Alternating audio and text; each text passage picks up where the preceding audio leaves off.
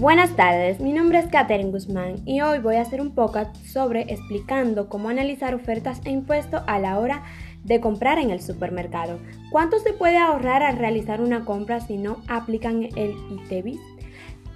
El impuesto sobre transferencia de bienes industrializado de ITEVIS es un impuesto que se aplica a muchos productos y servicios.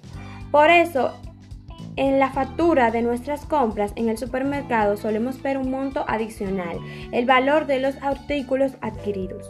La oferta de mercado o simplemente oferta es la cantidad de bienes y servicios que posee un vendedor oferente para vender a un precio y en un momento determinado. Las empresas suelen utilizar el análisis de la oferta de mercado para determinar los valores de sus productos, ya que a partir de la ley de oferta y demanda, estas deben buscar un punto de equilibrio para establecer un precio justo. Factores y determinantes de oferta. Los factores que determinan las ofertas de mercado son los siguientes. Precio. A mayor precio, mayor oferta. A menor precio, menor oferta. Este factor es el más influyente. Costo de producción. Los costos de un negocio sobre para la para la producción determinada bien o servicio incluyen directamente sobre su oferta de mercado.